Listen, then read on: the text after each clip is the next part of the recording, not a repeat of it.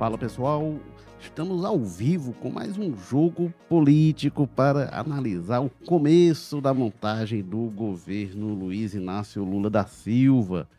O que, que a transição sinaliza, né? Começando os trabalhos, nomes surgindo, vários nomes velhos conhecidos da política brasileira, de governos do Zé Sarney, governo do PSDB, do governo Lula, governo Dilma. Então vamos ver o que, que dá para esperar deste governo que se anuncia, que dá os primeiros passos. Vamos falar também do, da descrição, da reclusão. Tem gente reclamando aqui que a gente falou do sumiço do presidente Jair Bolsonaro. Ele anda sumido mesmo, viu, gente? Francamente. Tem gente chateada aqui que a gente está falando que ele é, está sumido. E é, vamos falar também de transição no Ceará, que dá os primeiros passos, o que esperar aí. O que, que a gente pode ter de cearense no plano federal, a governadores Rodacela crescendo na cotação aí para o Ministério da Saúde. E para analisar. Educação. educação. Desculpa, Ministério da Educação. For da saúde, você está dando um furo nacional. não, né? não, é educação. Para a saúde Virada tem alguns velhos nomes que estão é. surgindo tá aí, enfim. Empossada praticamente. É, não, não, não, diria. Tem uma disputa boa aí, alguns nomes que surgem, mas enfim. E para a gente falar sobre isso, governo Lula, governo Almano, governo Bolsonaro, que ainda está aí, né? É, apesar de tudo, vamos falar com Walter George, diretor de opinião do O Povo, colunista de política que escreve sempre aos domingos. Bem-vindo, Walter, mais uma vez. Olá, Érico Firmo, companheiro que você vai apresentar daqui a pouco, não posso declinar o nome porque é uma surpresa. E quem está nos acompanhando, né? Vamos ver, tem assunto não falta, certamente não, o tempo que nos é oferecido para esse programa não é suficiente para dar conta de tudo, mas vamos ver o que é que a gente consegue abarcar de, de mais importante. É muita coisa acontecendo. É, e temos também, o Walter já antecipou, a gente tem aqui o Carlos Maza, que é colunista de política, que está pela primeira vez aqui no Jogo Político, depois do resultado eleitoral. Na semana passada ele não esteve com a gente. Vocês não sabem a, a dificuldade que é compatibilizar os horários de estudo. Com, não era com... mudança de novo, não, né? Não, não, mas é a agenda do Carlos Maza, é meu verdade. povo. Vocês não têm ideia, assim, a agenda do Alckmin na transição não, é. não, não, não, tá. Não é como a agenda do Bolsonaro, não, que teve cinco horas e meia de trabalho desde que perdeu a eleição. A do Carlos Maza tem muito trabalho e outras atividades extracurriculares, né? Bem-vindo, Carlos Maza. Pois é, ontem, ontem eu tava até vendo se eu ia conseguir vir hoje, mas aí o Lula me ligou, pediu encarecidamente, aí estamos aqui. Érico, Guata, o pessoal que acompanha a gente, sempre tipo um prazer. não, porque só leva a sério. pra você mandando você vir aqui. Pra... Bolsonaro ligou também, então. Foi. Os dois, é, os dois. Os dois ligaram, pronto. Foi, foi. Eu fiz a ponte ali. O Walter Jorge, é, a gente tem aí alguns nomes que saíram ontem, né, da transição. A Simone Tebet na área social, já esperada. É, na área econômica, o Nelson Barbosa, o Guilherme Melo, que, é, que foi assessor da área de economia é, do, do, do, da campanha do Lula, e tem ali nomes, obviamente, que intermediados é, pelo, pelo Alckmin, né? O, o, André Lara Rezende, o Pécio Arida, que são nomes que vêm ali do plano cruzado, do plano real, estava até falando com o Mata aqui fora do ar, a minha impressão é que assim, parece que só tem eles de economista no Brasil, né? Eles foram, foram muito importantes na formulação econômica ali do Brasil, do, do, do, da época da hiperinflação, e eles trouxeram uma teoria realmente muito inovadora. Depois eu até falar um pouquinho da, da ideia deles. E, e aí eles foram alguns dos formuladores do Plano Real que não era bem, não sabia exatamente como eles queriam. Eles não queriam, por exemplo, a, a, indexação de preços, né? o tabelamento de preços, que foi a alma do Plano Cruzado. Mas aí ele estava no plano cruzado, que começou muito bem, foi um fenômeno eleitoral, sobretudo, e depois veio um, um fracasso, levou o Brasil a uma situação pior ainda. E depois eles voltam para, para, para o plano real. E eu sempre me perguntei como é que eles conseguiram. Né? Eles não tiveram culpa, beleza, não foi exatamente como eles queriam o plano cruzado. Mas eu me perguntei como é que, que os. É, é, é, deram outra chance. É, como é que deram outra chance para economistas que, ah, não, mas não foi exatamente aquilo. Mas eles estavam lá e eles tiveram chance de estar no plano real depois.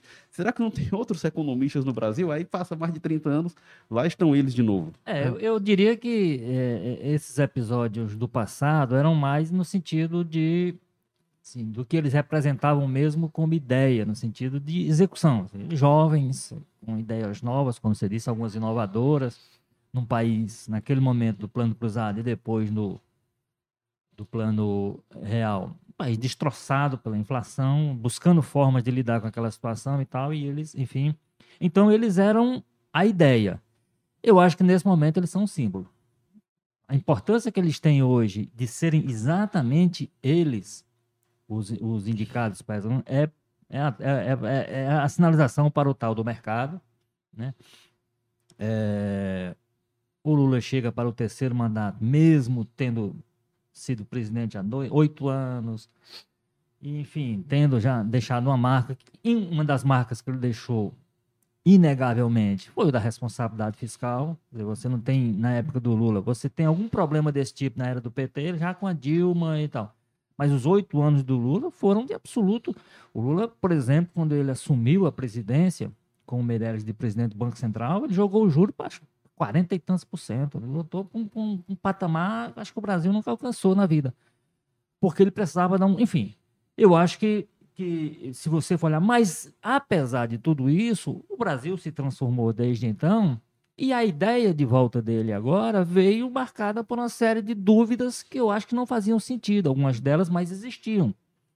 E ele precisava é, é, é, vencer essas dúvidas usando alguns símbolos. E eu acho que o Pécio Arida e o, e o André Lara Rezende são nesse sentido. Muito embora também deva se dizer, né, Érico? Eu acho que principalmente o André Lara Rezende, ele já tinha feito alguma inflexão com relação a posicionamentos econômicos que ele tinha, por exemplo, essa rigidez fiscal, essa compreensão. Ele, o Armindo Fraga, tem um grupo aí que já tinha aquela rigidez que se tinha, olha, tem que olhar um pouco mais para o social, que antes eles, de fato, eles olhavam para os números, para o, área, a, o lado econômico e o resto era o resto. Né? O resto era consequência.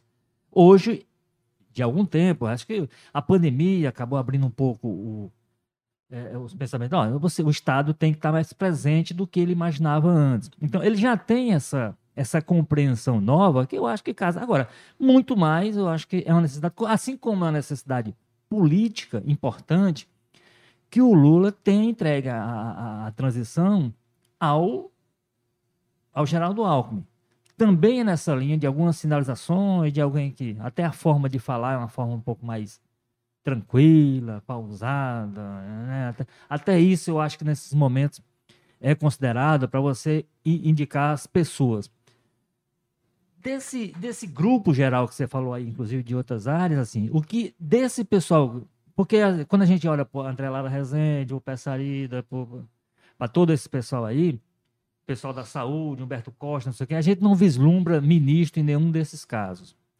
No caso da Simone Tebet, eu acho que fica patente. Bom, já havia uma discussão sobre que ela, que ela seria ministra, isso tem uma certa tinha um certo consenso de que isso aconteceria havia uma, um, digamos assim, uma indicação natural para a área de agricultura, considerando a origem dela, né, que é do agronegócio e tal, etc. Ela já havia sinalizado que não, não interessava, que interessava a área social. E, de repente, ela, é, ela vai coordenar essa área. Então, me parece meio que indicado desses nomes todos aí, alguém que a gente pode bancar essa altura, a partir dessa composição dos grupos de transição alguém que a gente pode bancar como ministra, e uma ministra possivelmente dessa área de desenvolvimento social, coisa desse tipo, é a senadora Simone Tebet.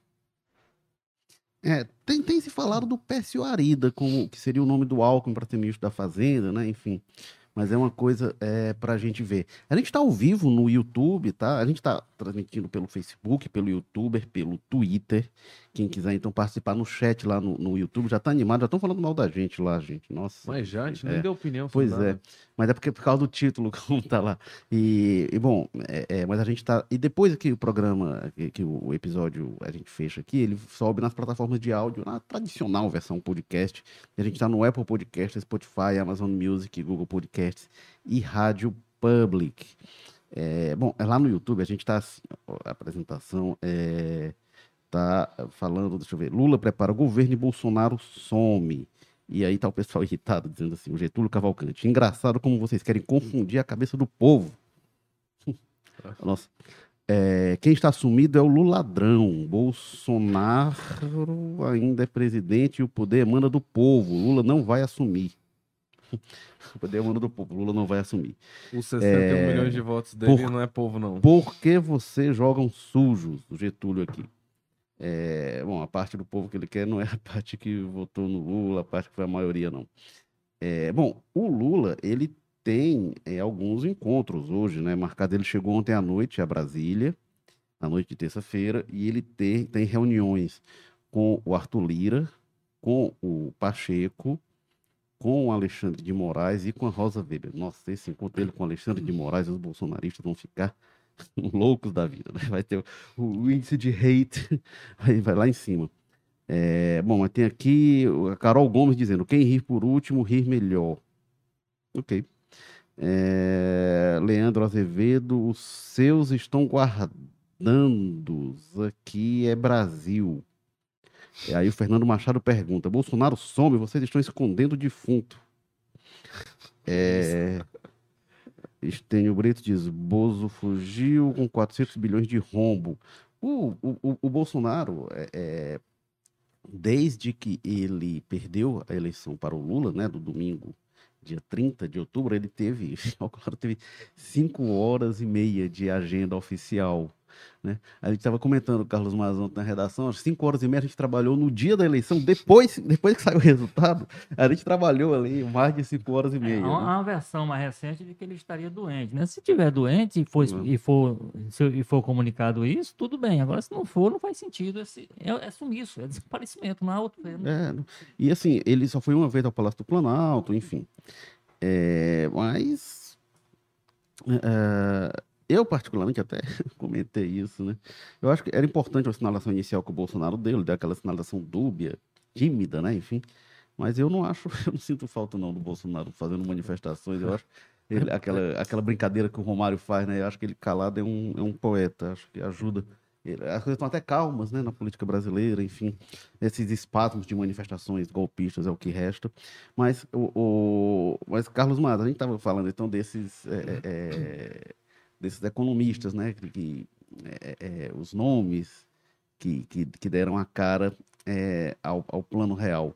O que, que você projeta aí para o novo governo? O que, que você acha? É, é, o, o Walter bem falou, né? É, que o, o do símbolo que, que eles trazem, uhum. e é isso mesmo, eles é, Exatamente. na época do governo Dilma eles eram muito críticos, enfim, eu acho, viu, Walter, que a dificuldade que você tem de entender o que, que o Lula vai fazer é porque teve alguns momentos dentro do governo Lula, eram diferentes momentos da economia, mas o Lula chega realmente num momento com a economia, com uma postura muito, muito ortodoxa, né? ali no receituário mais ortodoxo da, da economia, que nem é o do Pécio Arido e do Lara Rezende. Aliás, o anúncio do, do Henrique Meirelles, já foi, a escolha e o anúncio dele já foi que o Henrique Meirelles estava eleito deputado pelo PSTB pelo de Goiás, é. né? e na época o PSTB, teve que renunciar. Havia, o PSTB era, era... Havia todo também um medo, né, que a gente vinha do, do da questão do contexto econômico, do consenso de Washington, né, instituição é. de medidas liberais, e se achava que o Lula ia implodir tudo isso, e muito pelo contrário, né? É. Foi um, né, o, um... o, Meirelles, ele era muito mais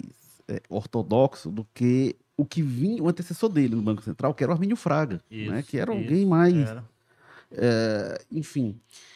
E aí, só que depois, quando vem no segundo governo Lula, já com Guido Mantega, e aí a economia já num outro momento tem uma inflexão, o governo Dilma tem vários momentos, né? Uma parte com, com o Guido Mantega, que, que adotou medidas que depois a Dilma disse mesmo que não deu certo, redução de IPI e tal, enfim.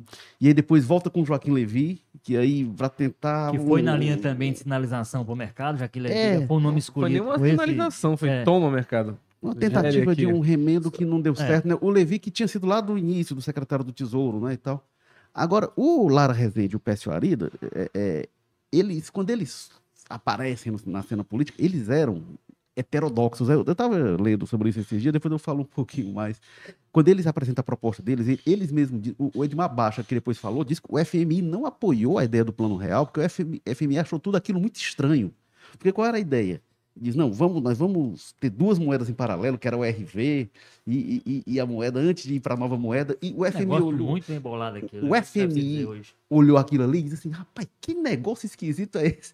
O histórico do país já não era os melhor, dos melhores, então o FMI disse: eu não vou dar aval a isso, não. Mas não eram ideias ortodoxas, eram ideias bem esdrúxulas, é, mas que tinham uma coisa que, que, é muito boa. Tiveram um impacto na indústria nacional. É muito quem pesado. tem memória do antes e do depois, é por isso que eu estou dizendo que foi uma coisa muito bem bolada, porque quando você tem um antes e o depois em memória, você, você nota o tamanho daquilo que aconteceu. Igual, você vai lembrar bem, teve uma novidade que o Plano Real introduziu, que é o seguinte: pela primeira vez decidiu, vamos explicar às pessoas o que será feito, por que será feito e quanto será feito. Isso. Como é que se fazia plano econômico? Quando o Collor foi tomar posse, decretaram o feriado bancário alguns dias antes, na espera das, das medidas, e quando diz, ó, oh, gente, está entrando em vigor hoje o pacote é assim, confiscou poupança, ou então entrou hoje o pacote e a partir de hoje é assim, e pegava as pessoas de surpresa. Porque a ideia era assim, não, não pode antecipar antes, porque senão, plano real não. Dizem, ó, oh, gente, tal dia vai acontecer isso, tal dia vai acontecer isso, moeda, é, vai ser assim, RD, e a partir né? de tal dia. Isso é muito importante. Oi. Isso é um princípio que, que, que, que o PSA e o Lara Reta de trás, e assim, não, tem que explicar para as pessoas, não pode ser desse jeito. Mas, enfim, o Carlos Maza, o que, que você tem a dizer deste começo todo aí dos governos, enfim? Bem, eu acho que essa reunião que a gente viu ontem, né, comandada pelo Geraldo Alckmin, eu, eu, eu, eu até sugeriria ao Lula, ao pessoal lá do governo, botar num telão ali na frente do Mercado Central, virado ali para a décima região militar e mostrar para aquele pessoal que está lá, né, acampado ali há uma semana mais ou menos, porque se tem alguma expectativa de, de comunismo, de aborto, drogas e de mudar tudo a partir de 1 de janeiro, essa reunião de ontem implode tudo isso, né? Porque o que a gente viu na fala do Alckmin, né? Foi quase assim um, uma institucionalidade absoluta, um negócio até chato, né? Aquela coisa que eu acho que o brasileiro desacostumou a ouvir, né? A nossa política tem virado um negócio tão animado, um jogo de futebol. Aí você via o, o, o Alckmin falando aquela coisa monótona, chata. Enfim, mas é, eu acho que é muito isso que o Gota falou. Ele já, já, já, já reduziu muito bem o caldo que a gente viu ontem, que é essa questão dos símbolos, né? Tudo que foi colocado ontem foi muito nesse sentido, de mostrar que é um governo de composição mesmo. O Lula não está de forma alguma achando que vai ser um governo de revanchismo, de botar o PT na mesa, de radicalizar. Se alguém votou no Lula pensando nisso, ou essas pessoas que estão acampadas lá estão com medo disso, eu acho que elas já podem voltar para casa ali, né, esquentar o almoço e tudo mais, esquecer essa história de golpe comunista, porque o que a gente está vendo é muito isso, né? Tem, tem sido todos os acenos muito nesse sentido de pactuação, de acenos ao mercado, de colocar economistas completamente estabelecidos, ortodoxos, que têm boa relação ali na Faria Lima, que têm boa relação é, na Bolsa de Valores, que é um, um, sinalzinho de pode confiar com seu dinheirinho ali, você que está investindo, você que é financiador, você vai ter um retorno. A gente não viu assim o que você tem é, de mais assim, DNA PT até agora, o Mercadante, que nunca foi um, né, um lá, e a Glaze, que divide opiniões, né? Mas você vega todos os outros componentes daquela reunião de ontem, era um pessoal que circulou muito bem ali pela direita de São Paulo durante muito tempo. Essa perspectiva da Tebet, ministra, né? Tem um papo de que talvez ela seria colocada como um símbolo para resgatar o Bolsa Família. Então, até o Bolsa Família o PT está dando para um, né, um política de direita que é eleita lá no Mato Grosso, nunca foi um voto petista. Então eu vejo muito isso, são todos sinais de que vai ser um governo de pactuação, de reconstrução mesmo, né, como o Lula tem dito. E até agora não se vê absolutamente nada de, de sinalização mais assim, fora o fato de que foi incluído o Guilherme Boulos ali numa comissão temática de moradia, aí já Aí já começa, né? Já, já vimos alguns políticos de direita aí compartilhando que, meu Deus, vai tomar a casa das pessoas. Ministério da invasão de casa. Pois é. Mas fora isso, a gente viu isso. É, economistas ortodoxos.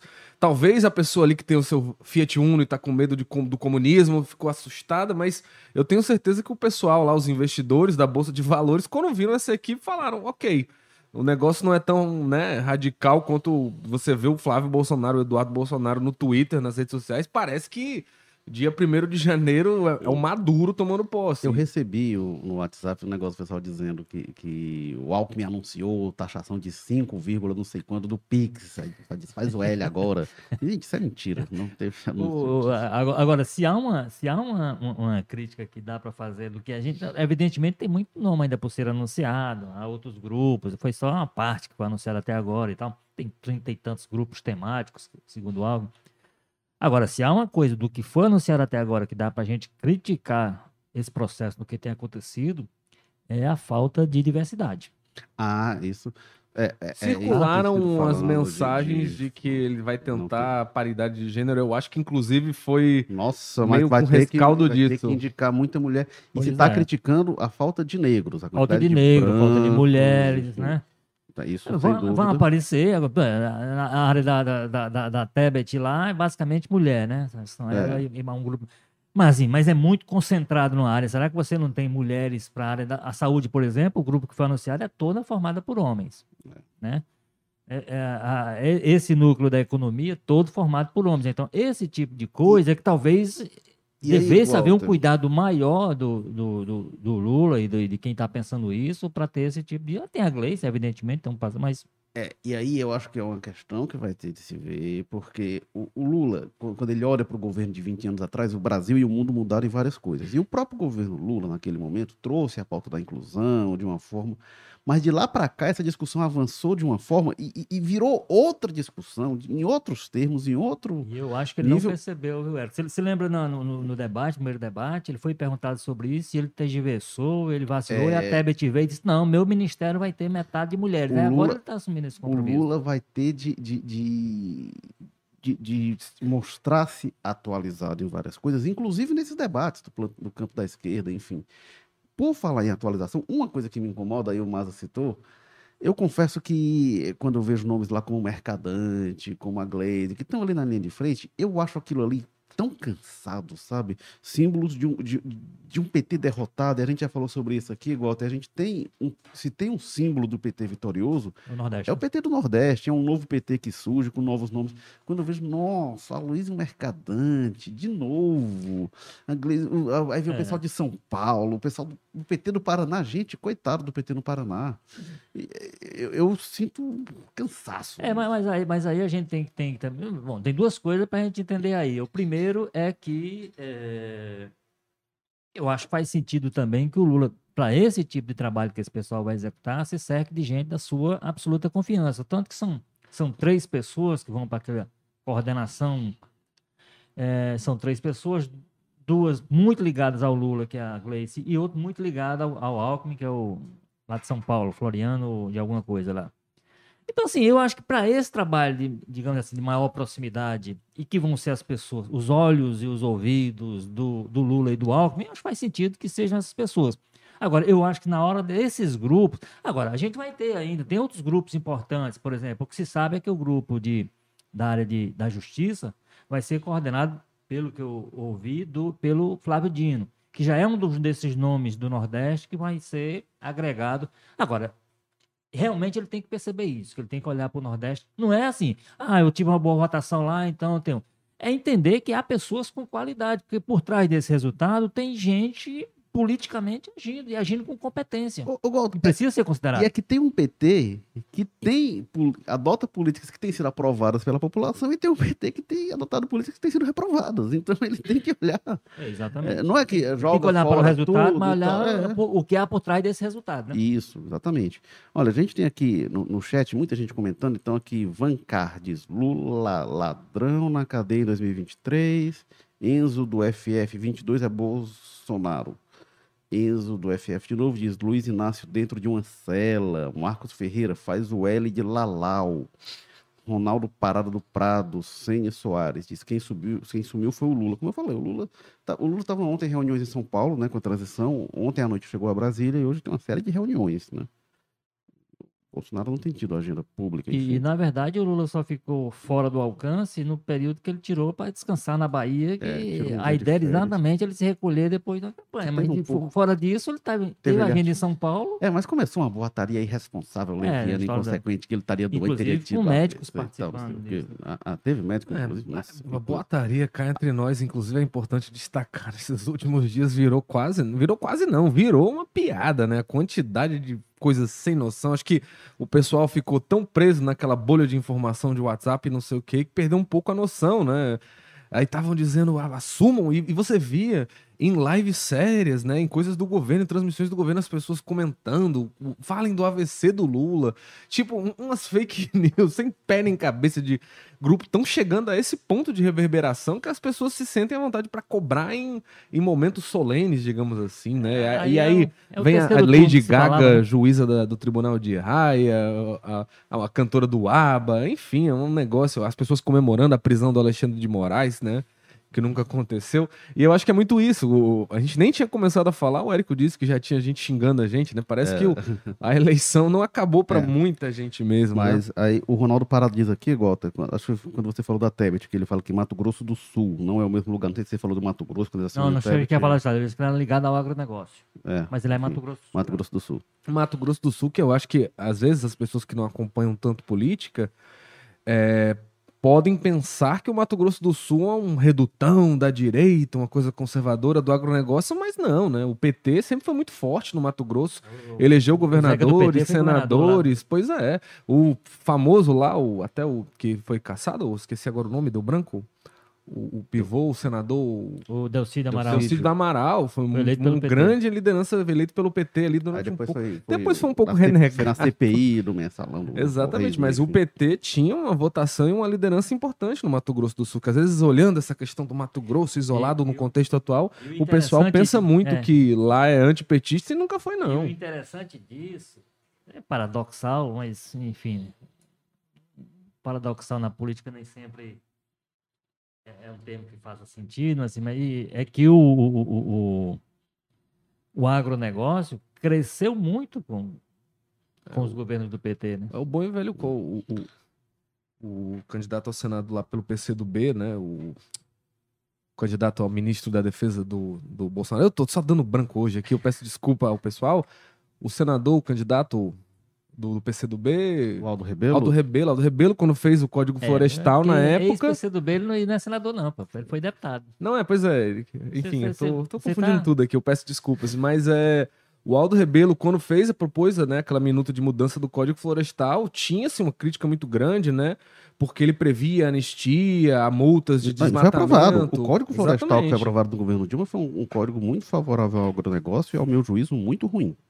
O Bastante. Gerlielson Abreu levanta a questão boa aqui. Que horas vai ser divulgado o resultado da auditoria do Exército? Eu não vi o horário, não sei se vocês viram, Não. mas já, já vazou-se assim, praticamente o teor, que está dizendo que não vai apontar que não identificou o problema, mas vai dizer, olha, não dá para dizer que é 100% seguro, deixando uma margem aí para o Bolsonaro. É, para é o bastante, né? É. E aí tem uma coisa interessante, 100% seguro. Eu estava relendo outro dia, Walter, assim, nos nossos arquivos, vendo lá algumas coisas de eleição do tempo do voto em cédula, e tinha uma coisa que era muito comum, que era o seguinte, se impugnava a sessão, então tinha lá algum problema de assinatura, alguma coisa não sei o quê, eh, de- incompatibilidade no- no- no- na quantidade de cédulas, e aí se anulava aquela urna. E a eleição tinha muito isso, e as candidaturas ficavam. E tinha até um jogo político, assim, não, anula aquela urna, anula essa aqui também, dessa sessão, dessa zona aqui. E se esse jogo. E, e eleições eram decididas, às vezes, nesse jogo de anula uma urna ali, anula. E aí, porque tinha um problema na assinatura de alguém, de não sei o que, de incompatibilidade, ah, duas pessoas assinaram no mesmo canto e tal, e anulava a urna inteira, e um monte de voto ia para a lixeira, aquilo era um absurdo, gente. Aí dizer, ah, não é 100% seguro agora? Gente, o que se avançou? Não É é. ah, não, seguro era ter ali o voto em papel. E é aquela coisa, o que, que se tem de factível, né, pra descredibilizar até a lista que tá circulando muito entre bolsonaristas nessas últimas semanas, que são aquelas urnas onde foi 100% de votos no Lula, né? Inclusive muita fake news, gente dizendo que teve cidades que teve 100% Lula, isso não existe. Teve É. algumas urnas, mas se você somar aquelas urnas, todas aquelas urnas 100%, dá o quê? Uns 10 mil votos, quando a diferença na eleição foi mais de 2 milhões. É, eu, vi um, eu vi um cálculo dizendo 16 mil votos. E assim, e você tem que olhar cada caso, e você vai olhando os casos, você encontra a justificativa Não, quase aquilo, né? todos, se eu não me teve- engano, teve- teve- eram teve- É aldeias é é dentro de indígenas. uma área quilombola, não Área Em, o teve- em menor quantidade, mas teve o um Bolsonaro, É, Ah, o, tem o, Bolsonaro o, também. o caso mais emblemático era de uma cidade que foi o quê? Eu, eu, inclusive, fui numa manifestação daqui, né? Da, quando eles ocuparam a, décima, a frente da décima região militar, e eu escutei pessoas falando muito desse caso. Eles falavam como se fosse uma cidade, né? Já é fake news, não é uma cidade, mas teve uma urna que era dentro de uma cidade muito bolsonarista, e aí eles falavam, olha aí, a cidade é bolsonarista, teve 100% de votos no Lula. Não é verdade, a cidade ainda assim teve uma votação expressiva para o Bolsonaro, foi 80% Bolsonaro a cidade, mas tinha uma urna que era dentro de uma aldeia indígena, né? Inclusive era uma reserva indígena do Urubu Branco, lá no Mato Grosso, e o pessoal usava isso como prova, com um contexto de que houve fraude. Eu, eu fico pensando, uma aldeia indígena dentro de um, de, um, de um rincão bolsonarista, eu tendo a achar que aquela pessoa não é muito feliz com o Bolsonaro, é, não. É, é, um, é um desserviço tão grande que está se, que tá se prestando à, democracia é, brasileira. É tão grande, porque, evidentemente, é um sistema. E aí, me parece que é o que vai constar no, no relatório. Como todo sistema, né, é suscetível a problemas. A gente, quando faz uma. A gente, quando faz uma, uma estabelece uma relação é, com o nosso banco, a gente fica remotamente fazendo as operações, a gente faz isso não é porque a gente tem 100% de certeza de que não há fraude, não. É porque a gente tem confiança naquele sistema. E a confiança no sistema, basicamente. E apontar inconsistência, aquela coisa. É, sempre é, aí você teve, fica né? pontuando algumas coisas para dar um, uma ideia do todo que não existe. E aí, vou de novo recorrer à memória de quem tem e de quem pode, como eu. Quem viveu os processos eleitorais brasileiros antes dessas urnas eletrônicas sabe o tamanho do avanço que a gente teve, extraordinário. Agora, é baseado na confiança. Então, se você bota um aparelho do Estado, como botou esses militares, para fazer esse trabalho com a encomenda de apontar problemas, sabe? isso é evidente que o, o, o, o recomendado é encontre problemas e aponte problemas evidentemente você vai encontrar, e vai encontrar essa situação que, é, que não é nem novidade. Esse tipo de, de, de urna com 100% dos votos sempre aconteceu. eu, eu, vi uma comparação Bolsonaro. outro dia de, com quatro anos atrás com a Haddad. O Haddad teve muito mais urnas, 100% para o PT é, na época. Isso acontece. Tá entendendo? Ô, Walter, e tem uma coisa, né, que vamos lembrar, quando teve aquele confusão na eleição americana, e aí o Bolsonaro disse na época assim, olha como é que tá sendo, e se não tiver voto impresso no Brasil vai ser a mesma coisa. Sendo que nos Estados Unidos tem voto, voto impresso, Em, na e, grande a maioria. confusão lá é contribuiu por causa disso, e aí, porque é, era voto impresso, não faz nem sentido. E aí se né? a gente tivesse voto impresso aí, sim, a gente estaria confusão, o pessoal pedindo recontagem e tal, enfim. E cá entre nós é o que o Bolsonaro é, parece estar desejando. E aí tem uma né? coisa, gente, é, o que que acontece, né, nessa, nessa questão do voto, eu, eu tento dar às vezes o benefício da ignorância e não apenas da má fé. Quando se fala, ah, volta auditável, não precisa ter uma coisa física lá para você contar um por um. Você tem como fazer uma auditagem digital, gente. Pelo amor de Deus, a gente está no ano de 2022. Existe tecnologia de você, vai lá, de, de, de, de segurança de dados, para ver se os dados foram violados, se não, como é que tá.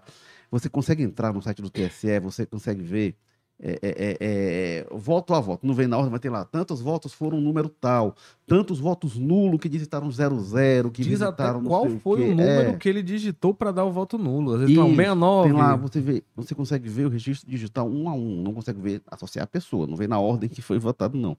Mas você consegue ver um a um. Então, é, quando se fala, e aí a, a, gente às vezes fala, ah, olha, no voto em papel era assim, aí o pessoal diz, ah, mas agora não é voto em, cédula, é voto impresso. É, aí você vai lá, a ideia é que. Eu nem, eu nem sou contra, não. Se, se o Congresso aprovar, vai ser assim, ok, você vai ter esse mecanismo. Eu tenho muita dúvida que isso é mais seguro.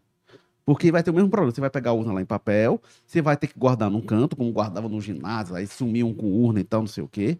E aí, se tiver alguma dúvida, vão pegar o de papai e vão contar. E aí vão me dizer que a contagem feita lá por uma pessoa na mão vai ser a mais segura. Isso é que, eu não, isso é que ninguém me convence. E uma coisa importante, Érico. Se, se tiver uma mudança, mude. Passou pelo Congresso, passou pelo Congresso. Mas para o próximo presidente. É. Ninguém pode mexer na regra que serviu para né, serviu para é, me eleger, vai é. servir para eleger o próximo. E tem outra Você coisa não pode... que esse tipo de mudança, por exemplo, só vai favorecer aquela coisa que aconteceu muito foram vários casos denunciados na campanha, principalmente do segundo turno, que é o tal do assédio eleitoral.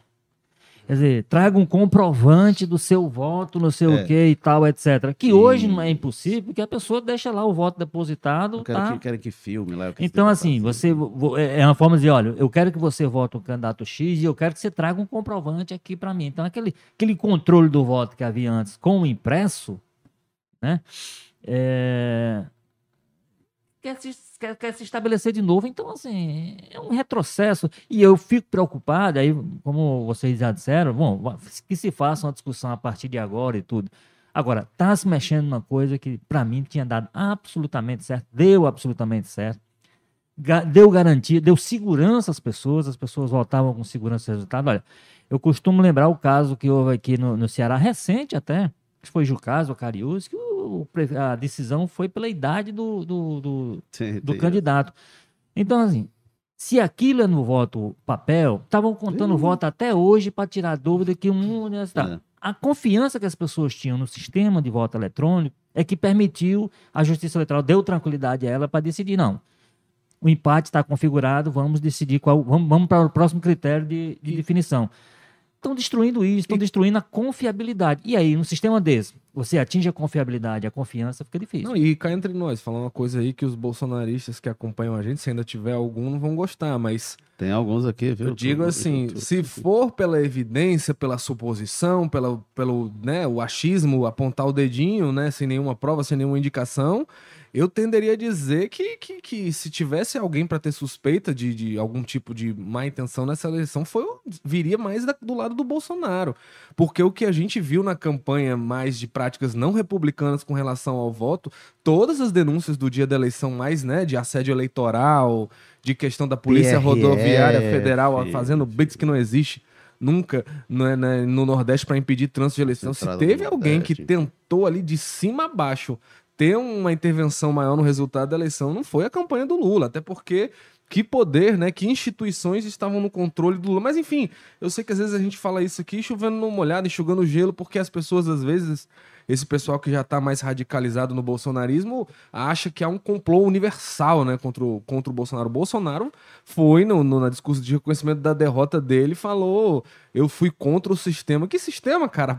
Você estava colocando a PRF para fazer blitz, você tem a Câmara, você tem o Senado. Eu acho que a única coisa que não segura hoje a maioria Foi é o STF. para permitir gastos de. Não, e o STF, que ele acha que é totalmente perseguindo ele, o STF inimigo, foi o STF que condenou a elite do PT todinha, né? No, no mensalão, no, no petrolão. Enfim, que, ou amarração mal feita essa pelo PT no STF. Olha, aí o Raimundo Carneiro aqui fala: metade do ministério tem que ser de mulheres, sendo que metade de mulheres pretas e homens pretos também. Ele falando da questão da diversidade que a gente comentou. Ana Cátia Bandeira, cadê o L, gente? Por favor. Sinai Machado, quero me inscrever, mas diz aí, vocês são bolsona- bolsonaristas? Porque quero distância dessa gente. Aí o Raimundo Carneiro de novo diz: Lula está em Brasília, depois vai para a COP27, quer mais, aceita que dói menos. Aí o Raimundo Carneiro de novo diz: Aí já é o Bolso- debate paralelo, né, que está é, acontecendo. Bozo vai sair do palácio direto para a cadeia ou vai fugir para a Itália? Aí a Tâmara Guimarães diz aqui: Bolsonaro sumiu, quem sumiu foi o Lalau, cadê ele? A gente comentou aqui, né? Ele estava ontem em São Paulo com transição, hoje foi para Brasília e tem reuniões hoje, enfim. É, Bom, mas eu, eu queria já passar para o Ceará, mas só eu falei que ia comentar aqui, né, da, da, da história do, do, do, do Lara Rezende do PSO Arido, que é uma história muito interessante, porque qual foi a história que eles trouxeram para a economia, né? Eles disseram, olha, a questão fundamental não são preços, salários, que era a questão da indexação. Eles disseram o seguinte, o que causa inflação normalmente não está ocorrendo. O déficit público estava controlado ali nos anos 80, política monetária estava ok, é, não havia pressão de demanda também para aumento da inflação, porque tinha, tinha- tinha havido reformas ali na área produtiva. Então, o que eles concluíram era que a hiperinflação era resultado da inflação passada, que chamaram de inflação memória, né? inercial. Você tinha inflação no passado que ia empurrando para frente, para frente. Então, eles propuseram o quê? Vamos criar uma outra moeda paralela, que na época do real foi a URV, e aí você tinha duas moedas ali em paralelo, tinha umas conversões que eram complicadas. A gente É. estava até lembrando ontem na redação, tinha umas tabelas de tanto o RV é, É, tanto é, um- é uma vírgula, não sei o quê. Eu me lembro bem disso. E aí. ficou um tempo com duas moedas em paralelo, que era para o quê? Para conter essa memória inf- inflacionária. E aí entrou o plano real, é, é, que Foi era muito bem bolado. foi com, muito bem com bolado. a ideia, que naquele primeiro momento, é, é, é, era desindexar a economia, aí teve uma paridade com o dólar, assim, foi uma coisa realmente, o Edmar Baixa, que depois explicou, assim, era, era um negócio que era muito exótico, a gente vê, assim, ortodoxia financeira, não, foi uma coisa bem diferente, realmente, que o FMI não gostava muito da ideia, e aí eu até contei no Twitter, o Edmar Baixa é ótimo, ele conta que na véspera da entrada em vigor, Walter, no dia 30 de junho de 94, uma jornalista o aborda e pergunta, o senhor jura que a inflação acaba amanhã? E ele disse, juro. a gente vê as coisas assim, parece... Ah, grande- Ousada essa jornalista. é, E aí, só que ele disse o seguinte, Edmar Bastos, ele disse que por trás ele estava cruzando os dedos para jornalista não ver, porque não, foi, foi, foi, uma coisa, foi uma coisa muito bem bolada, muito difícil, porque de fato você tinha, o grande problema que você tinha era da memória das pessoas. É. É, o, o, quadro de inflação naquela época era muito pesado. Agora tem o seguinte, aí depois esse pessoal, muitos deles aí vieram, foram trabalhar em bancos e grandes instituições, fundaram empresas, consultorias, ganharam muito dinheiro é, também. Eles deram bem. E aí, mas eles continuam aí, né? Eu acho que o desafio deles agora, voltando para dentro do, do, do, do, núcleo de governo, tendo Talvez influência... hoje, né, Érico? Talvez hoje faça muita talvez hoje seja muito mais diletantismo dele do que foi na época, porque assim, é. hoje são, são, todos eles pessoas realizadas financeiramente, uhum. não tenho dúvida nenhuma disso. Não, e, é. e, eu quero então... só destacar uma coisa, né, é, que, eu, que eu falei da chatice que foi essa reunião é, do Alckmin, né, aí quando estavam falando muito, né, eu acho que é o grande debate para as próximas semanas vai ser essa questão de fazer algum remendo ali no orçamento com relação, né, que o governo do PT argumenta que é, o orçamento deixado pelo Bolsonaro tem um rombo fiscal e que, inclusive, não comportaria ali, não estariam previstos os gastos de auxílio moradia, farmácia popular, essas questões todas, né? E o, o Alckmin falando isso e eu, e eu tava assim, tipo assim, né? E aqui não tem nenhuma torcida com relação ao PT nem nada, mas, sabe, a sentimento era que, caramba, volta, os adultos voltaram, né? A gente tá discutindo farmácia, escola, sabe, chato tem para se criticar, tem para se dizer, o PT está dando ali muito espaço para o MDB por causa disso, está colocando pessoas que, que a gente não concorda ou não gosta da opinião, como saiu uma nota, inclusive, Parece que conseguiu atrair até o Kassab, né? Mas é um negócio meio extraordinário. É, você pensa... o Kassab pro governo finalmente, né, acabou essa discussão de comunismo, droga, ideologia de gênero, que é eu acho que as pessoas que estão com essa preocupação podem ficar tranquilas, né? Não só as sinalizações do PT estão sendo no sentido que não vai, não é essa, né? E também a questão, eu acho que o Congresso já é hegemônico, conservador o suficiente, né? Já foi eleito um Congresso forte, uma bancada forte suficiente de direita, né? É importante destacar isso. O Bolsonaro não sai derrotado, massacrado dessa eleição, como até alguns petistas estão cantando, né? Sai forte, o conservadorismo sai muito forte, essas pautas não vão prosperar de forma alguma. E que bom que a gente está discutindo, né? Pô, a gente vive no Brasil, a gente vive num país pobre, um país cheio de dificuldade, né? Vamos falar de colégio de criança, vamos falar de remédio para as pessoas pobres, Preços vamos falar de preço no supermercado, cara. Chega desse papo de comunismo, essas besteiras que não vão para lugar nenhum. E aí o que a gente via nessas reuniões era muito isso estava lá o grande foco da preocupação do governo é que não está contemplada a farmácia popular e nem programas de moradia. E não é o bolos invadindo a casa das pessoas. Muito pelo contrário. É o contrário. É construir casa para que as pessoas não precisem invadir lugar nenhum. Então, tipo, às vezes fica. Vamos desarmar um pouco, né? Essa sensação. O Bolsonaro não ajuda nada, porque fica quieto e os filhos dele ficam compartilhando umas live mandrake lá da Argentina, questionando as Nossa. urnas. Mas o que a gente vê em sinalização é vamos discutir os problemas do país, até para até os conservadores imporem de alguma forma, vamos ser útil para o país. Conservadores, o, o astronauta lá, participe dessa discussão e fale: tem que ter mais verba para tal área, para tal questão que a gente acha importante, nem que seja a escola cívico-militar, mas vamos falar da questão do país, né? Esse negócio de ideologia de gênero e não sei o quê, vocês já elegeram Discutir aí. aprendizagem, né? Exatamente. Agora, essa discussão ideológica, ela vai perder força, mas ela não vai desaparecer, não. A gente vai ter que encontrar um jeito de ela, conviver ela... com ela, porque ela vai fazer é. parte do. Até Sempre em função. Fez. Não, mas assim, com mais força, até em função da bancada que foi, que vai para dentro do Congresso, né? Então esse pessoal vai, vai, vai, vai, vai polemizar. O que nós não teremos, e isso já é um ganho, é um governo incentivando que essa discussão seja a discussão que o país faz. É, a minha famoso dúvida, cercadinho todo dia. É, né? A minha expectativa em relação a esses economistas é, é saber o que, é que eles vão propor, como eu falei, em relação ao Lula, o que, é que ele vai sinalizar, o que, é que eles vão propor de novo também, né? Porque eles foram revolucionários lá atrás. O que, é que eles vão propor agora de novo? É, para a nova economia do Brasil. Até algumas pessoas comentando aqui no chat e tal, ah, não, é, trazer inovação e tal. O que, é que o Guedes trouxe, né? Assim, o Paulo Guedes ele chegou com um ideário liberal quando chegou no governo, ok, que veio a pandemia e tal, e aí a gente viu o Guedes aí depois criando auxílio e tal, e não teve uma cara. Uma cara, né? o, o, que o Guedes disse que, que ia trazer um ajuste fiscal no primeiro ano, ele vai entregar uma economia bem complicada, com gastos em expansão e uma coisa assim, o que o Guedes se propõe a fazer, ele não vai entregar não, e a gente vai sair. É uma economia sem cara, né, do Paulo Guedes. Então, e a minha dúvida é o que que vai ser proposto por esse novo pessoal. Mas vamos, não vamos, a gente está quase no fim, mas não vamos deixar de falar do Ceará, né? Ceará é bom. O, Carlos Maza, como é que vai ser? A Isolda vai ser ministro, o Camilo vai ser ministro, o Início vai indicar alguém, vai ter o, o, o irmão lá do, do, general Teófilo, vai ser o comandante do exército, o que, é que a gente vai ter? É, o, as conversas que a gente escuta, principalmente do pessoal do governo, é que a Isolda já está passando ali o seu terninho para tomar posse lá no Ministério da Educação. Claro que tem uma disputa ainda, não tem nada definido, óbvio. É uma das pastas mais importantes, é hoje ali brigando com a saúde no orçamento. É, mas o que a gente viu é assim: as entidades, as organizações e as lideranças que estão sendo chamadas para conversar com o Lula ali, fazendo parte das reuniões de transição, né?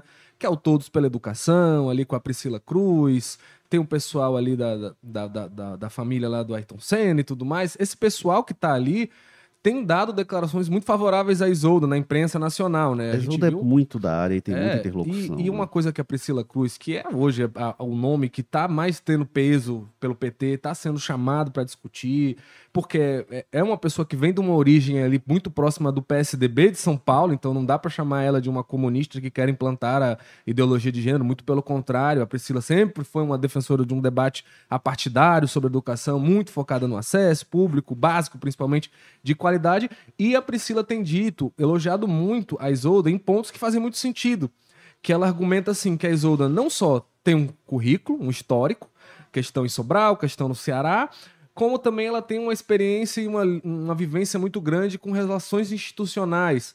Pelo fato dela já ter sido secretária municipal, secretária de Estado e governadora, ela entenderia não só a questão da educação pública, como se aplica e como se aplica é, dando certo, como ela também saberia andar nos corredores do parlamento. Ela entende que uma coisa que esse pessoal tem colocado é muito isso. É, gestão educacional é uma gestão técnico-política. Não basta você ter ideias maravilhosas ali se você não tiver estômago para sentar na mesa com meia dúzia de parlamentar, por exemplo, o Cid Gomes. Tinha um histórico muito bom de educação do Ceará. Chegou lá, na primeira reunião que ele teve, ele chamou os deputados de achacador e. E não era por ser pouco político, não, né? Exatamente, e... mas era o tato, né? É, que a gente sabe que não é muito forte dos Ferreira Gomes. Essa questão é, da boca. Retroescavadeira verbal. Exatamente, ali não durou três meses. Então, a Isolda está sendo muito elogiada muito por isso, né? De, de, ter essas coisas. E uma coisa que o pessoal tem dito muito é, é, é, a ironia, né? Que a gente vê esse pessoal lá na décima região, o pessoal no Brasil chorando, se agarrando em caminhão. Ah, não sei o que, nossas crianças, a ideologia de gênero, não sei o que. Mas o que a gente vê sendo colocado por quem trabalha educação, inclusive grupos de direita, né? Mas a direita que ainda está participando do debate público, não está radicalizada na, na insanidade, nos medos com o comunismo, espantalhos sem fim. É, até os grupos de direita que participam do debate institucional de educação falam que é preciso voltar a, a, a, aos projetos, né, planos. Né? Inclusive, a Priscila coloca muito isso, que a gestão de educação no Brasil nos últimos quatro anos foi o que foi. A gente viu, acho que né, vai, vai, você vai colocar. O Weintraub hoje é o inimigo dos bolsonaristas. Nem os bolsonaristas vão dizer que a gestão dele foi boa. É a questão que foi muito achismo, muita ideologia, muita coisa sem projetos, né? Inclusive ela chama de é, uma gestão que não tem evidências, né? Que não se baseia em evidências.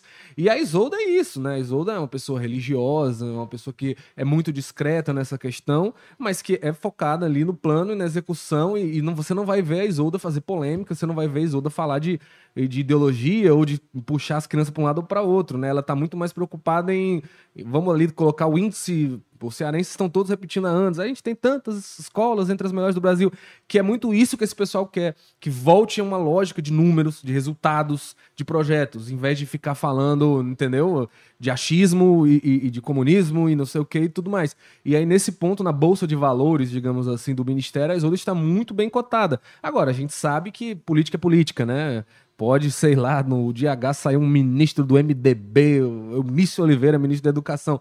Sempre pode ter, porque a gente sabe que esses grupos estão fazendo pressão. Ciro Nogueira, ministro da Educação, enfim. Mas, é, mas se mas, for para ser o técnico. Mício, no caso, está trabalhando pela Isolda também.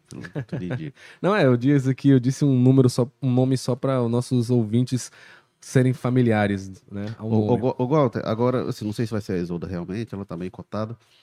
E, enfim, mas se for a Isoldo, o Ceará vive tendo ministro, né? Teve, uns anos a gente vai ter aí Ciro, é, o próprio Eunício foi ministro, o André Figueiredo, o Teixeira, o Leônidas Cristino, e, entre outros aí. É, se a Isolda virar ministra, eu acho que ninguém chega com tanto merecimento e com tantos serviços prestados à área em que Primeira ela- mulher. É, em que ela eventualmente é a primeira mulher, se for a primeira Ministra mulher ministra. Educação. Ah, Foi. ministra da Educação, não sei se cearense. Talvez seja. É, eu, eu Mas vi, assim, eu vi o- pessoal que tava apostando nela, até tava comentando justamente isso, que seria a primeira ministra mulher É, da não, educação. é, não sei se É um negócio inexplicável, né? Porque se há, uma, se há uma área que você não teria dificuldade de encontrar uma mulher competente nessa área de, Não, de educação, né? Eu lembro só de quando o Temer indicou os ministros dele, e aí não tinha nenhuma mulher, e aí o pessoal criticava, tem que ser por competência, não sei o que, tava lá aqueles ministros, né, competentíssimos, que deixaram aí um grande legado de grandes realizações. Agora, eu acho que é isso, assim, mais ou menos o que o Maza já falou, assim. A, a, a, a Isolda, ela contemplaria uma série de, digamos assim, de qualidades. Né? Ou uma série de atributos que fazem com que o nome dela ganhe força. Ela tem da área educacional esse apoio eh, manifesto em função do histórico dela como gestora na área, né? Então, de, de segmentos que não são petistas, não são de esquerda, então, todo mundo que se manifesta sobre isso fala sempre bem do, da experiência do Ceará. E nessa, nesse falar bem da experiência do Ceará, cita o nome da, da Isolda como, como.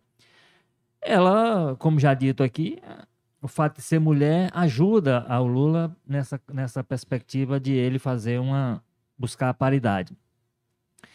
Ela teria essa, essa digamos assim, esse apadrinhamento de um nome que eu imagino que esteja muito forte junto ao Lula, que é o Camilo Santana, que ao mesmo tempo o, o Lula, eu acho que nem quer, hum, me teria mais dificuldade em emplacar como ministro. Eu digo que não quer, não quer como ministro, porque o, o- o- a configuração do Congresso que se fez também não pode fazer com que o Lula pegue todo esse pessoal e leve para o ministério e deixe o seu a sua retaguarda parlamentar descoberta. Então ele vai precisar desses, desses nomes fortes, que o Camilo, evidentemente, ele vai ter que entender como é o Senado, ele não vai chegar lá dando as cartas. Mas ele chega lá com o peso de quem foi governador. Então é diferente de, por exemplo, ele se afastar para um cargo e a Augusta Brito chega lá para. Então é, é outro peso. Então o Lula vai precisar desse peso dos ex-governadores, dessas pessoas que chegam lá com voto, com muito voto, para equilibrar um jogo que ele sabe que vai ser difícil dentro do Congresso, considerada a configuração dessa, desse grupo que está tá chegando a partir do ano que vem, tanto na Câmara quanto eh, no Senado. Então, assim, você tem um conjunto de situações, ela vai estar livre, né? ela não tem mandato, ela concluiu o mandato dela no final de, de dezembro, começo de janeiro, e, portanto, fica disponível. Então, assim, esse conjunto de coisas faz com que. E é um nome especulado desde a campanha. O nome da Isolda tem sido citado como potencial ministra da Educação desde a campanha e nunca teve nenhum tipo de recusa ou de resistência objetiva, nem da campanha do Lula, nem de, enfim, de ninguém que a gente conhece. Então, as pessoas reconhecem que ela é alguém que chega lá com competência técnica, com força política e agregando esses outros valores que eu acho que favorecem a indicação dela ou favorecem a ideia dela vir a ser ministra, que é o fato. Ser, ser nordestina, como a gente está falando aqui, o Nordeste vai ter que ser contemplado pelo Lula de alguma forma mais. E aí ela também agrega esse tipo de valor. Então eu, eu, eu acho que a aposta na, na Isolda para o Ministério da Educação faz muito sentido. Sendo que há uma discussão, que eu não sei em que pé que está. Ontem houve uma reunião em São Paulo com mais de 60 pessoas, inclusive a Neca Setúbal, algumas pessoas que é, co- coordenada pelo Haddad, que evidentemente ele faz esse tipo de coisa, porque ele já disse que, que não, não interessa a ele voltar ao Ministério da Educação, inclusive. É, ele deve receber outra missão do Lula. Deu, né, de confusão. Pois é. Oito anos, foi o tempo que ele foi, né? Foi muito tempo. É, e aí, uma das coisas que está em discussão é até um desmembramento, né? Do, do, do- MEC, a, a parte das universidades iria pro- talvez para o Ministério da Ciência, Tecnologia e tal. Então, ficaria mais centrada na educação básica, o que para mim, a básica e fundamental, o que fortaleceria ainda mais a Isolda como nome certo para tocar É, essa essa, história. essa discussão ocorreu no primeiro governo Lula também. Parece que E- ela voltou e voltou com Não, e- força e e, é- com grande possibilidade de curioso. agora Eu tava vendo, Acontecer. eu tava vendo ué, mais assim, twitters de educadores, né, de pessoas mais técnicas que estudam isso, né? E uau, que bom, né, que essas pessoas estão sendo ouvidas, não estão, né, não, não se está se formulando a toque de caixa em grupinho de WhatsApp nem nada. É, mas uma coisa que estavam falando muito, era até curioso, né? O grande assunto da reunião de ontem sobre educação da transição, pelo que eles contam, né?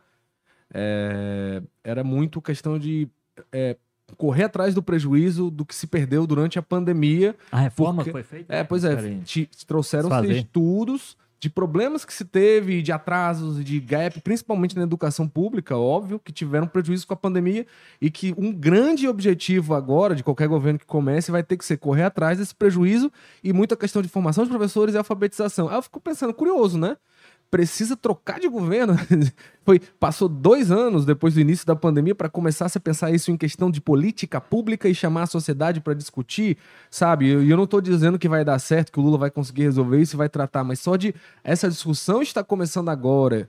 é, eu acho já sintomático de que o que estava acontecendo não era muito bom. É, mas eu acho que mesmo o maior defensor do Bolsonaro vai ter, de- vai ter dificuldade em falar Mas que o Bolsonaro, tinha uma solução muito simples para isso. Ele tinha um aplicativo que resolvia Ah, é, isso. pois é.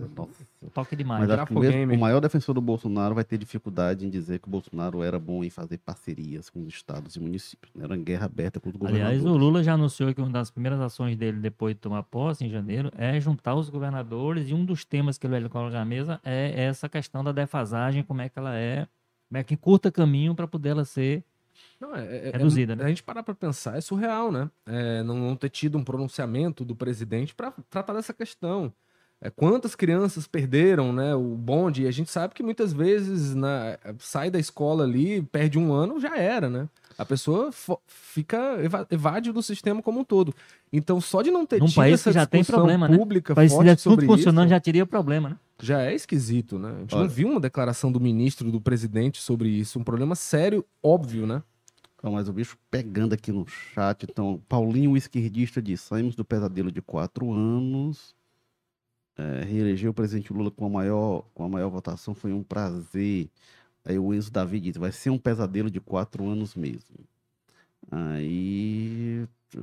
Falando aqui, o jogador comum diz: muda para o Afeganistão, quem está reclamando. O Paulinho Esquerdista diz que o Minto fracassou. Aí o Enzo Davi diz: se a gente vai ficar bom, o Brasil vai piorar. O Brasil hoje vai ser comunista. Era, o- era o que eu ia dizer, Érico. Assim, é, às vezes, escuta, a gente fala, parece que vão achar, não, é torcida porque é um monte de esquerdista. Não.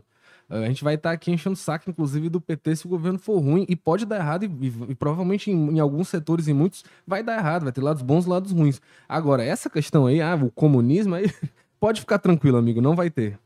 Aí o Enzo Davi manda aqui: ó, nem o Neymar é Lula. É, é, Não. Se há alguém que não tem, que não é. Aí o Enzo Davi diz: quem é Lula sai do vídeo. Não, deixa eles aí. É, Paulinho Esquerdista diz: presidente Lula vale ouro. O jogador comum fala aqui dos 107 imóveis, 51 com dinheiro vivo. É, É o terceiro turno. Aí né, outro responde, o Enzo Davi diz, o Lula va- vale ouro, deita lá e sonha. Aí o Paulinho responde, o choro é livre, amarelinho. Rapaz, tá melhor esse debate aí do que esse nosso, viu, Érico? Vou chamar eles pra sentar aqui. É, aí... E como é que é essa cotação do Lula a ouros? Fiquei curioso. Mas é um debate aí. Mas assim, vai ser essa coisa, cara, cansativa que a gente vai, que a gente vai experimentar. Vai ser é, essa, essa discussão sem fim. Vai ter que ter estômago e os políticos vão ter que ter. Evidentemente, se nós tivéssemos da parte do, do presidente Bolsonaro uma disposição para liderar essa, esse grupo de oposição, liderar da forma que um- alguém na oposição lidera, facilitaria muito, porque nós teríamos essa referência, né? Não teremos essa, essa postura dele. A postura dele vai ser de tocar fogo no país o tempo todo, como tem sido nessa fase de transição. Através do silêncio nesse momento. Josi Cre- Crepaldi pergunta onde está o Lula, aí o Paulinho responde que o Lula está em Brasília. É, aí pergunta, Nini, Niri pergunta onde foi parar, por que perder a oportunidade de fazer a transição? O Lula teve reunião ontem com a equipe de transição, né? E hoje vai estar em Brasília. Não, e a transição está acontecendo, que o- tanto que a coordenação foi entregue ao Alckmin exatamente. pra- E ele tem feito isso, até no domingo ele se reuniu. Aí Josi Crepaldi pergunta, por que o Lula não está na TV? Quero ver o Lula na Globo, cadê o Lula? Vai ver hoje. Ah, Fez toda a campanha, a Nini Niri fez toda a campanha na Globo, aliás, na mídia nacional. Agora cadê? Ah, aí o Paulinho disse que o FHC, enfim, o FHC se elegeu, o presidente Lula se reelegeu, o presidente Dilma se reelegeu e o Bolsonaro não. Bom, gente, tem muito comentário aqui, tá aqui, mas a gente vai chegando ao fim do episódio 211 do Jogo Político. O da transição do Ceará passou. Pois por é, a gente né? vai deixar para a próxima. A gente teve aqui na técnica o Bruno Silva, estratégia digital do Diego Viana, produção Marcelo Teixeira, edição Nicole Vieira, editores executivos de jornalismo Ana Nadaf e Eric Guimarães. E aqui no estúdio, Walter George, que se você quiser continuar acompanhando o Walter, ele escreve todo domingo, pelo menos ao domingo, no Povo de Papel, no O Povo Mais. Obrigado, Walter. Ok, firme, até a próxima. E tem muita coisa por acontecer esses dias, inclusive porque na próxima semana nós teremos os efeitos já do Lula na COP 27, né? Isso. E temos também o Carlos Maza. Carlos Maza está a todo momento no Povo Mais. Você abre lá o Povo Mais, tem coisa nova do Carlos Maza. E no Jornal de Papel nas segundas, nas quintas e nas sextas. Obrigado, Maza. Valeu, Érico, Walter. E acompanha a gente lá que tá esquentando aí a disputa na Câmara Municipal, Assembleia. vai ter muita notícia aí. Pois é. Bom, jogo político toda quarta-feira, na versão podcast, no YouTube, no Facebook, no Twitter, às 10 da manhã. A gente está também no Apple Podcast, Spotify, Amazon Music, Google Podcasts, Rádio Public.